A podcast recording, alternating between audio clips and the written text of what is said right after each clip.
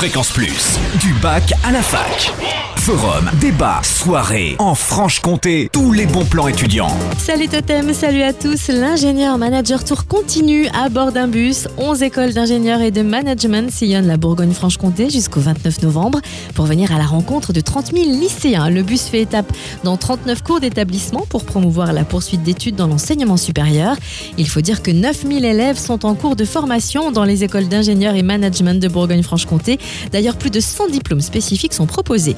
Alors si vous voulez en savoir plus sur les cursus à suivre, voici les prochains arrêts du bus. Pontarlier demain matin au lycée Les Augustins, Morteau demain après-midi au lycée Edgar Faure et lundi 25 novembre à Dole au lycée Naudier le matin et au lycée Duhamel l'après-midi. Toutes les étapes sur le net ingénieur-manager-tour.polytechnicum-bfc.fr. Et puis dans le cadre de la semaine école entreprise, notez que BGE Franche-Comté va sensibiliser les élèves du lycée du Hamel à la création d'entreprises.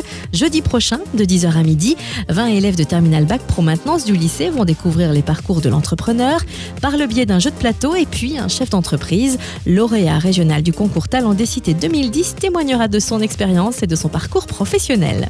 Enfin, notez l'exposition 2013 Odyssée de l'espace, une exposition de météorites et sur le thème de l'espace jusqu'au 29 novembre à la BU Sciences et Sports de Besançon.